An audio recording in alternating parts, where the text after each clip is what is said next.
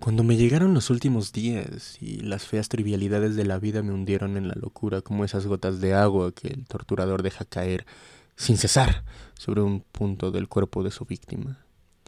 Dormir se convirtió para mí en un refugio luminoso. En mis sueños encontré un poco de la belleza que había buscado en vano durante la vida y pude vagar por viejos jardines y bosques encantados. Una vez en que el viento era suave y fragante, oí la llamada del sur Navegué interminable y lánguidamente bajo extrañas estrellas. Otra vez en que caía mansa la lluvia, navegué tierra adentro por un río sin sol, hasta que llegué a un mundo de crepúsculo púrpura, emparrados iridiscentes y rosas imperecederas.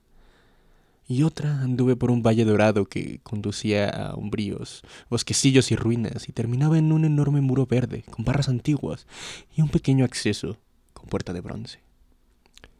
Muchas veces recorrí ese valle y cada vez me, demoraba más en él, en una media luz espectral donde los árboles gigantescos se retorcían grotescamente y el suelo gris se extendía húmedo de tronco a tronco, dejando al descubierto sillares de templos enterrados.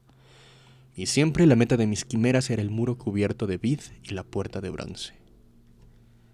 Algún tiempo después, a medida que los días vigiles se, iban haciendo menos soportables por monótonos y grises, vagué a menudo en la hipnótica paz por el valle y por los umbríos bosquecillos, y me preguntaba cómo podría adoptar estos parajes como morada eterna, de manera que nunca más tuviese que volver a un mundo insulso y falto de interés y de colores nuevos y al mirar la pequeña puerta del muro poderoso me di cuenta que al otro lado se extendía una región de ensueño de la que, una vez se entrara, no habría regreso. Así que por las noches, en sueños, trataba de encontrar el cerrojo de la cancela del templo cubierto de hiedra, aunque estaba muy oculto. Y me decía que el reino del otro lado del muro no solo era más duradero, sino también más hermoso y radiante. Más tarde, una noche, descubrí en la ciudad onírica de Zacarión un papiro amarillento repleto de pensamientos de los sabios que habitaban desde antiguo esa ciudad. Eran demasiado sabios para haber nacido en el mundo vigil. En él había escritas muchas cosas sobre el mundo de los sueños, entre ellas el saber sobre un valle dorado y un bosquecillo sagrado con templos, y un gran muro con una abertura cerrada por una pequeña puerta de bronce. Cuando fui consciente de esto, comprendí que se refería a los escenarios que había frecuentado, así que me enfrasqué en la lectura del papiro amarillento. Algunos de estos sabios soñados hablaban con deslumbramiento de las maravillas del otro lado de la puerta sin retorno. Si bien otros lo hacían con horror y decepción, no sabía qué creer, aunque anhelaba cada vez más entrar definitivamente en el país desconocido, porque la duda y el misterio son el más irresistible de los señuelos, Ningún nuevo horror puede ser más terrible que la tortura diaria de la vulgaridad.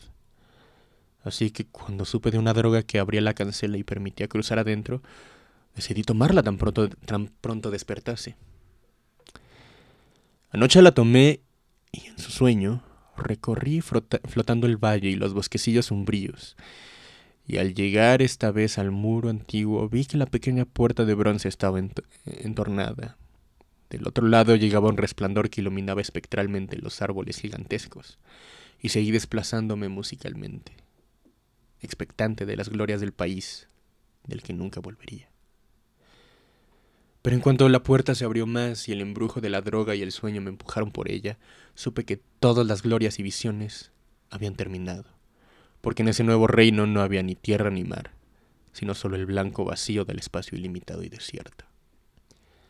Así, más dichoso de lo que nunca había osado esperar, me disolví nuevamente en esa infinitud original de olvido cristalino, de la que el demonio vida me había sacado por una hora breve y desolada.